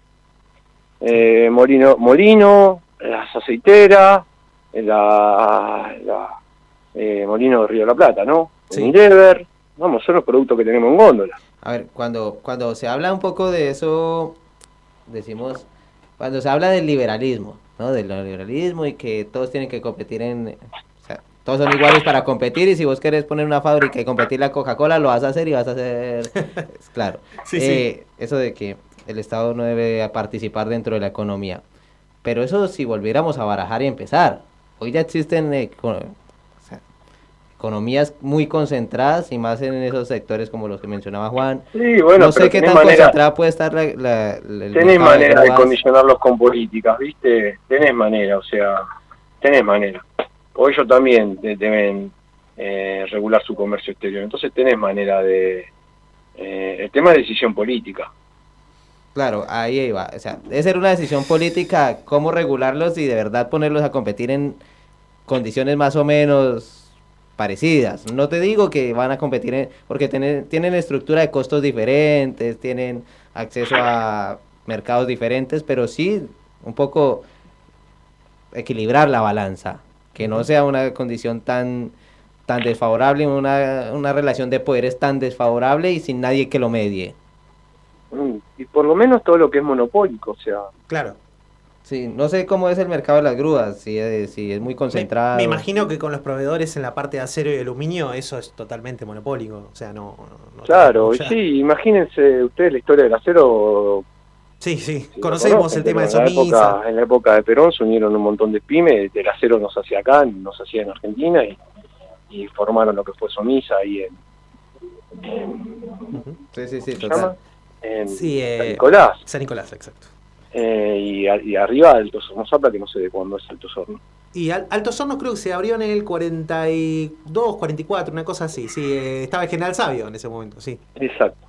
Y, y, y, y esa parte de, de- de- del acero nuestro, bueno, hasta trenes, teníamos trenes de laminación que en la época de la dictadura también se desguazaron todos de chapa naval, que es la chapa de 2500, que a veces nosotros utilizamos. Eh, terminó quedando en manos privadas y a, y a, y a precio, vamos, viste, de regalado. Y Sí, entonces, ahora es todo techint. y ahora es todo techín, sí. Y eso que es todo techín, encima te vende la chapa eh, un- al doble que te la venden los chinos. Claro. Y te lo venden un 50% más barato, más caro que lo que sale en Europa. Claro, y también es una entonces yo soy fabricante de máquina y herramienta. El, el acero, mi puente grúa es, es- eh, ronda entre el 40 y el 50%. Claro. Entonces vos me decís, ¿querés exportar a Bolivia máquina y herramienta o querés darle, eh, eh, dame chapachina y sacamos máquina? Claro. Eh, eh, en vez de, en vez de, porque nosotros estamos a, eh, a, esa, a una diferencia de un 20% con lo que se consigue en, en- en los países que están menos industrializados que nosotros y tenemos oportunidad de exportar. Llámese Bolivia, llámese Paraguay, Uruguay. Lo que pasa es que es una locura cómo, cómo se diagramó eso, porque la Argentina siempre se caracterizó por tener industria metalmecánica importante. Eh, bueno, por lo menos desde la época de Perón, ¿no? En adelante. Y el tema del monopolio del acero, justamente estaba en manos del Estado porque fue el único que lo pudo desarrollar en ese momento, y después el que podía controlar los precios. Ahora, privatizar eso y darle un monopolio real de una industria de industria, que, de la cual dependen un montón de empresas, ponerle como la tuya en costos, eh, a una empresa privada y sabiendo que después vas a tener un problema de divisas, es una locura. Porque no es que vos decís, bueno, abro las importaciones de chapa, traigo chapa china a roletes y los obligo a bajar el precio, Eso- porque tampoco tenés dólares. Entonces, No, son los grandes agujeros que nos dejan los gobiernos neoliberales que ingresan al país, ¿no? Eh, son, son esos grandes agujeros que, que nos dejan, pero tiene que haber decisión política para, para, para poder dar vuelta a e- esa situación. Yo te digo, en este, de este gobierno, que es un gobierno eh, que no es, se entiende que conforman esta suerte de nuevos gobiernos, que ya ese fenómeno lo tuvieron en Europa, eh, que le dicen de centro, centro, sí. vamos, de centro nada, desde lo que pasó en Vicentín a lo que pasó en, en, en, en, en, la cuenca que todavía no sé, de lo que es el Paraná. Eh, son todos eh, hechos concretos, sólidos. eh, una de, la, de, la, de, de las mejores, o por lo menos de las que más obras hizo, eh, que fue una cooperativa, la de Milagro Sala, y la metieron en cana por eso. La persecución a los empresarios que no estaban alineados con lo que ellos querían, le querían sacar, eh, expropiar los hidrocarburos, la, la planta que tenían ellos de, y, y después eh, los medios de comunicación que más o menos eh, ponen otra voz en, en los, en los oídos. Entonces, lo- el- el que no- los que no lo alcanzan a ver es porque lamentablemente, culturalmente, todas estas sociedades que se conforman a partir de, de las voluntades, de- somos producto de, ¿no? Somos una sociedad estudiada y con los medios de ellos es muy difícil, ¿viste? Yo, bueno, yo me acuerdo. la justicia, ¿no? Yo me acuerdo de, bueno, la justicia ni hablar, pero me, me- me hiciste acordar justamente del, del tema de la UIA porque, y de relacionado a grandes industrias y monopolios, porque cuando eh, en la presidencia de Macri nosotros estábamos escribiendo un libro sobre modelo económico justicialista y hablábamos de los distintos proyectos económicos. Y uno de ellos era el proyecto de la UIA, que era tener salarios bajos, muy bajos, con posibilidad de exportación. Eh, y hoy se cumple el tema de los salarios bajos, tenés la posibilidad de exportar, pero en industrias con valor agregado alto como la tuya se te complica porque te, o sea, sos víctima a su vez de monopolios más grandes que te arrancan la cabeza con la materia prima. Es Eh, claro, que sos cautivo y Entonces ni siquiera es que es, es un desarrollo que podés decir, bueno, vamos a aplicar aunque sea ese modelo de la UIA, tampoco funciona. No, no, no, no, no funciona porque ellos son parte de esos intereses. Claro. Esos intereses eh, que quieren una sociedad fragmentada, esos intereses que quieren una sociedad sesgada, eh, porque es más fácil. Vamos, tenemos unos recursos naturales para hacer negocio por mucho tiempo. el más reciente, el caso de Vaca Muerta, eh, vamos. eh, Bueno, ese caso Chile que está todavía tirando no caño como loco. Claro, que todavía no esté el gasoducto acá es algo inconcebible, ¿no? Es algo inconcebible, es algo que por eso cuesta mucho y si no se arrancan con decisiones políticas pasa rápido después que vengan, que vengan a buscar la jueza esta que dijo de que eh, eh, eh, la expropiación de IPF Ah, eh, sí. es ilegal, que salió hoy en Infobae dando vueltas. Y se lo festejan, locura, ¿eh? que una jueza de un estado, entonces, y, y, y la socie- y, eh, yo creo que en IPF hay un muy fuerte nacionalismo, ¿viste? Eh, eh, pero bueno, si no, también. hay, que, hay que abrir más IPFs, hay que hay que volver a, a nacionalizar nuestro, nuestra cadena de valor estratégica. Eh, si no vamos hacia ahí, por eso le digo de que, y bueno, yo pasará el tiempo, pasará el tiempo, en algún momento llegará la época o, o no llegará. Y ahí está el destino de todos nosotros. Si Claro, nosotros, un poco eso, Juan, es eh, dentro de ustedes, de- porque te juntas con pares que, que más o menos tienen pymes y van por el mismo lado. ¿Qué se, qué se ve hacia adelante? ¿Qué se discute hacia adelante en, en el sector? Y la verdad que la verdad que la, la- la- las pymes, sabes que el fenómeno este de, de la despolitización de las discusiones, desde el punto de vista de línea argumental de defender bien defendidas, eh, que pasa en todo, es transversal a la sociedad. ¿Viste? Eh, y en los pymes pasa exactamente lo mismo, porque en el 80-90% de los pymes votó Macri. Me acuerdo, sí, sí, sí. Y votó a Macri porque tienen una visión política de, de, de- de- de chi- de, vamos, de chicos engañados, de, de jóvenes. Sí, sí, sí. Eh, no alcanzan a ver lo profundo de eso. Se quedan con discusiones eh, sectoriales que son verdaderas, que existen y que tienen muchas, en muchísimos casos en- estamos alineados en un montón de casos, como el hecho de, de seguir construyendo eh, eh, convenios colectivos no del año 75 como los que están hoy, que sean claros, que se actualicen. Claro, claro. Imagínate la cantidad de industria que tenemos. Yo estoy en una rama que todavía no fue creada, la rama de los puentes no está creada en el convenio colectivo WOM.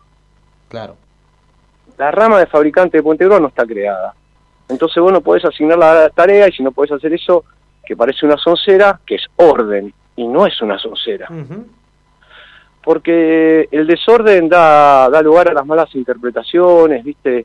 Y si La falta de marco siempre da muchas libertades, es así. Y, y, y depende qué sindicato tengas, eh, es un sindicato que, que lo veo, otros que no, y también están haciendo su, su actito político, no entendiendo de que ellos tenían que mover, eh, que, muchos de los casos. Yo por suerte estoy muy bien con este sindicato que está hoy en, en mi seccional.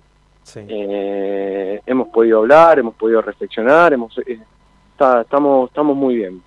Eh, pero mm, me llamabas hace cuatro años atrás, eh, digo, bueno, un año y medio atrás, que fue hace que, que ganaron más o menos, te podía decir peste de eso. de Mira. todo, del fomento de la industria del juicio, esa va- los abogados metidos ahí patrocinando en contra de, de cosas que la verdad que muchas veces el trabajador se equivoca en su cuadro de, de necesidad, eh, le gana por ahí eh, la, la, no solamente la olla, sino muchas cosas más, ¿viste?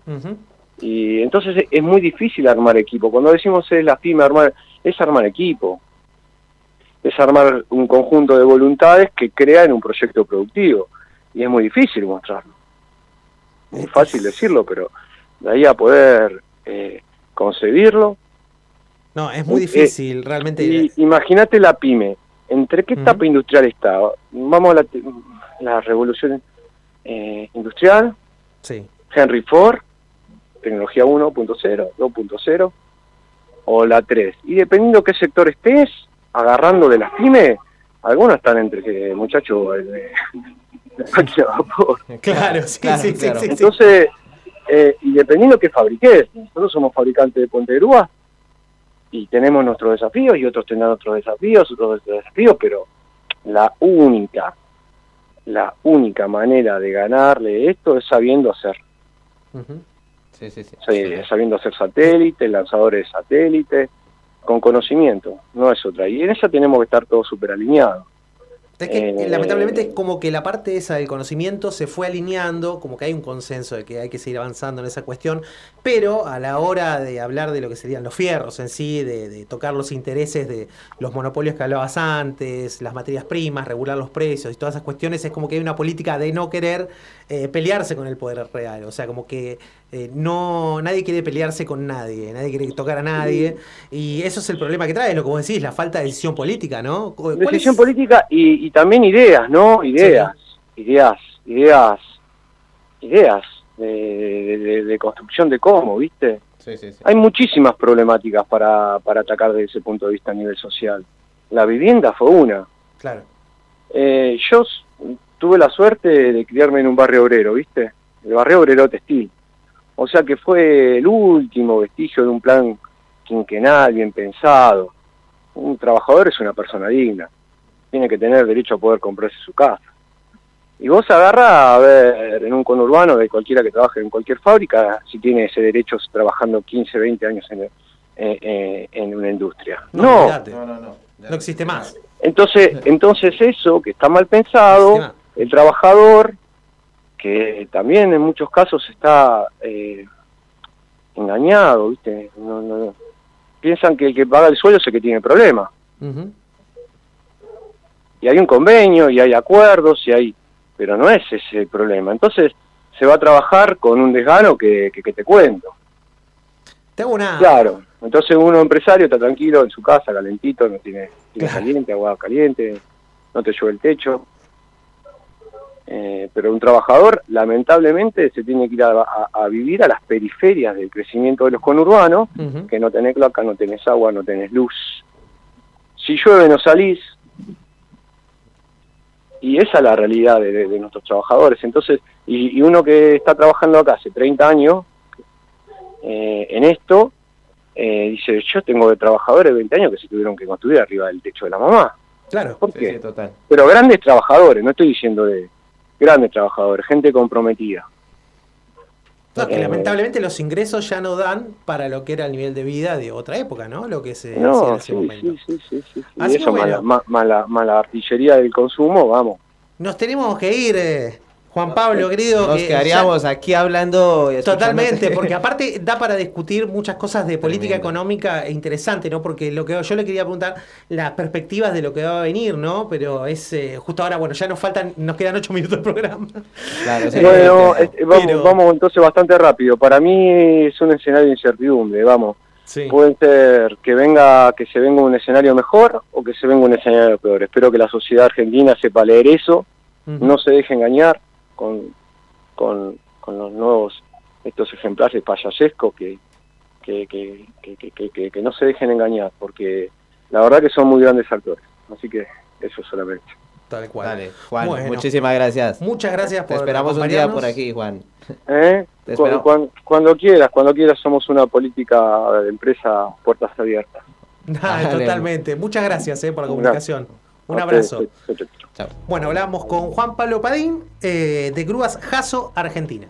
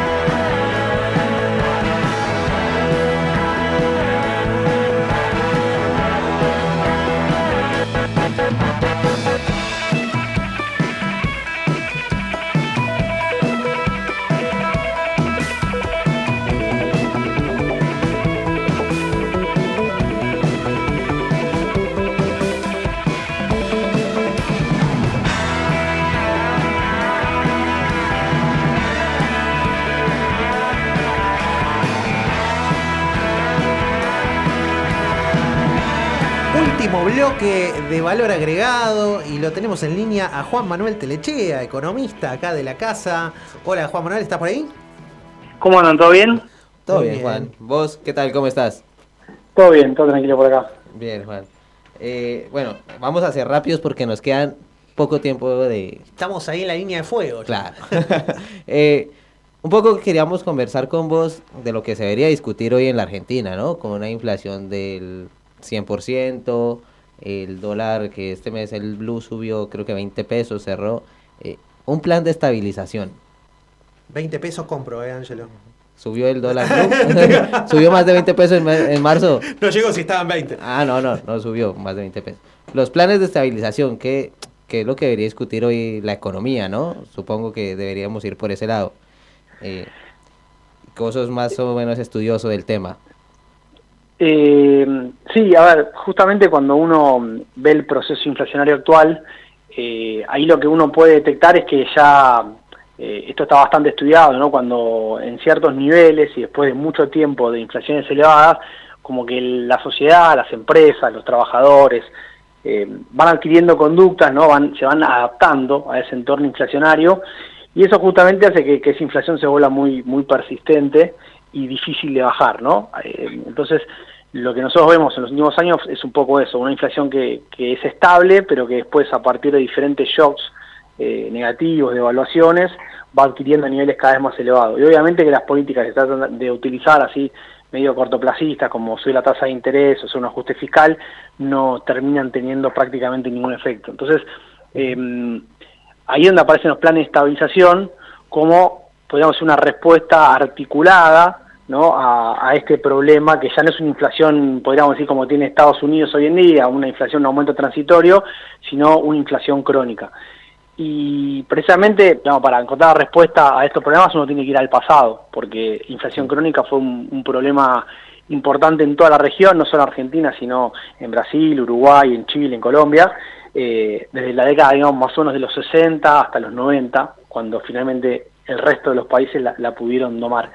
Y, y ahí básicamente lo, lo que vos tenés es eso, ¿no? Es, vos tenés un problema, podríamos decir, de, de credibilidad, en el sentido de que después de muchos años de una inflación muy elevada, eh, digamos, la- las empresas, insisto, los trabajadores no, no confían en que vos tengas la capacidad como gobierno de bajar la inflación, entonces por más que vos eh, digas voy a bajar la inflación, o sea, voy a hacer una guerra contra la inflación, o voy a hacer una política monetaria para bajar la inflación, o, dejar de emitir, bueno, las empresas, digamos, eh, es como que en lugar de decirte te creo y voy a a, digamos, aumentar los precios o a pedir paritarias en función del objetivo que vos planteás porque te creo, esto es lo contrario, ¿no? Digo, bueno, no te creo nada, si me decís que va a ser 60, voy a aumentar al 100 y hasta que no vea resultados no voy a cambiar la política económica. Entonces, esa es una cuestión. Después tenés la otra parte, digamos, de, de la inflación crónica, que es el otro rasgo es excepcional, que es el de la inercia, ¿no? O sea, vos tenés un montón de contratos que se van actualizando y se van, eh, digamos, eh, incrementando en función de la inflación. Entonces ahí de vuelta tenés paritarias, eh, jubilaciones, alquileres. Entonces todo eso lo que hace es otorgarle esta persistencia. Entonces, a partir de eso, digamos, lo, lo que hicieron los diferentes países, que encontramos, la mayoría de casos, eh, digamos, fueron fallidos, son pocos los casos exitosos, pero básicamente lo que tenés que hacer es atacar, digamos, e- estas cuatro cuestiones, ¿no? Las dos cuestiones típicas son las que ya conocemos, que son la, la falta de dólares, o, o- o que, digamos, que se traduce en la inestabilidad, inestabilidad del tipo de cambio, y también el excedente de pesos, que, que esa es una cuestión que, que también hoy creo que es bastante evidente, eh, a partir de la incapacidad ¿no? del, del gobierno para poder refinanciar la, la deuda en moneda doméstica. Entonces, básicamente son esos cuatro componentes. O sea, eh, por lo general se utiliza el tipo de cambio como ancla nominal, ¿no? Que puede ser un tipo de cambio fijo o un anuncio de aumentos pautados, pero siempre por debajo de la inflación. Eh, eso tiene que ir acompañado de medidas, digamos, de, reducción del, déficit, sobre todo, como decía antes, por, el tema de, de reducir la necesidad de financiamiento. Y después vos lo que tenés es controles de precios y salarios, y todo esto, digamos, enmarcado en una política de, de anuncio, ¿no? Como tratar de anunciar con bombos y platillos, che, vengo a hacer esto, que esta vez sí va a funcionar, eh, justamente para tratar de, de- de impactar en la cuestión más de, de la credibilidad y las expectativas. Básicamente esos son los cuatro condimentos que tuvieron eh, los planes eh, en el pasado. Entonces debería venir por ese lado.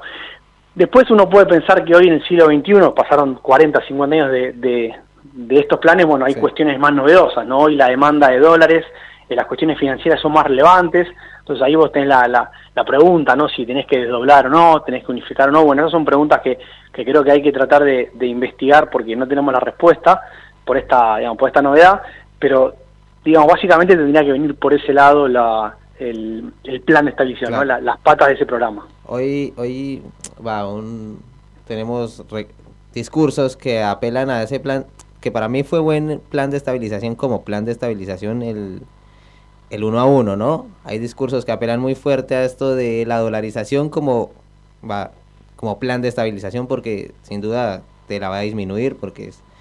Pero ¿qué tan probable es acudir a ese plan, Juan?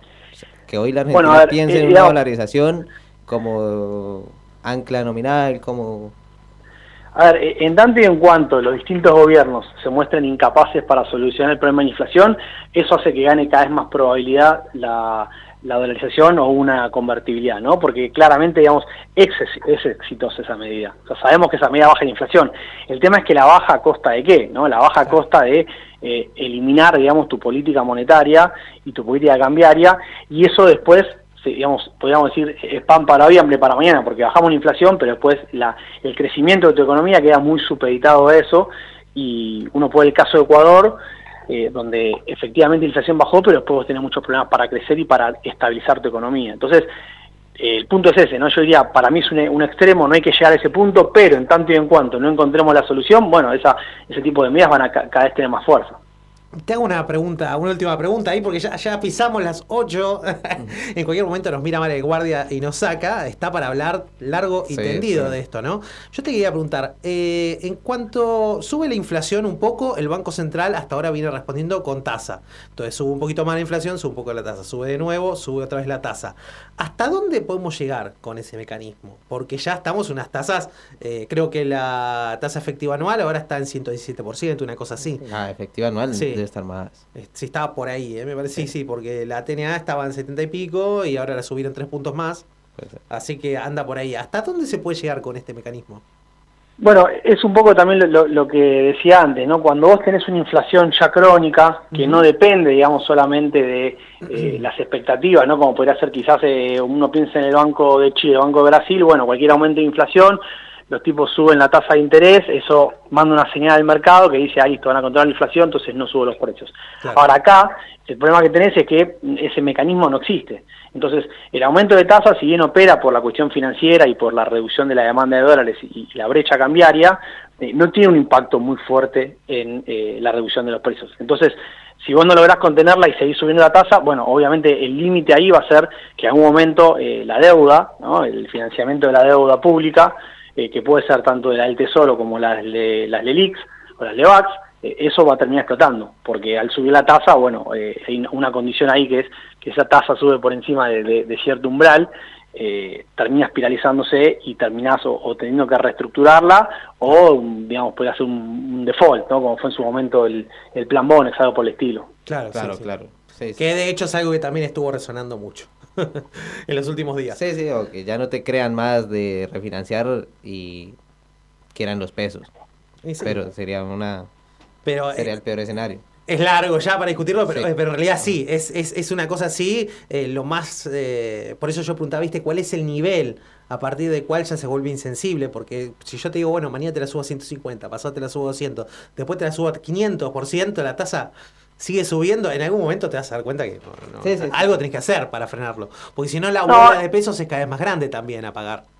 Claro, el tema es que, digamos, por eso digo, hasta si vos no podés bajar la inflación, eso por algún lado va a estallar. Porque también te puedo decir que si vos no subís la tasa de interés, eh, eso seguramente te, te vaya para el lado de un aumento de la brecha cambiaria. Entonces, eh, es una es la famosa sábana corta. Eh, y vos por eso tenés que atacar la inflación. ¿sí? El tema es que con la tasa no puedes, bueno, control de precios, salarios, y tenés que hacer un poco de todo, pero la realidad es que, eh, insisto, también con un potencial cambio de gobierno, elecciones, es muy difícil tratar de hacer un plan en este momento. No habría que esperar eh, a ver si, si este gobierno renueva o si hay un cambio de gobierno, pero seguramente esto se implemente después de diciembre. Tal cual. Bueno, Juan Manuel, muchísimas gracias por estar con nosotros. Esperamos engancharte otro día así con más tiempo. Te llamamos un poquito más temprano, si se puede, y, y charlamos. Dale, dale, que quedamos para la próxima. Dale, Juan, muchas gracias. muchísimas. Nos gracias. vemos. Nos vemos. Chau, chau. Hablamos- Chao, Juan. Hablamos bien. con Juan Manuel Telechea, acá en Valor Agregado. Y bueno, ya son más de las 8, nos pasamos, le estamos sacando el tiempo de vida a nuestro operador. Así que les mandamos un fuerte saludo. Les anunciamos que este miércoles está la reunión de la Radio Mac en el Centro Cultural El Limonero. Así que vengan todos a las 20 horas. Almagro, ¿qué? Almagro, exactamente. Así que bueno, nos vemos el viernes siguiente. No, porque es feriado. Así que el otro. Con quien quiera que venga. Un abrazo. Valor agregado.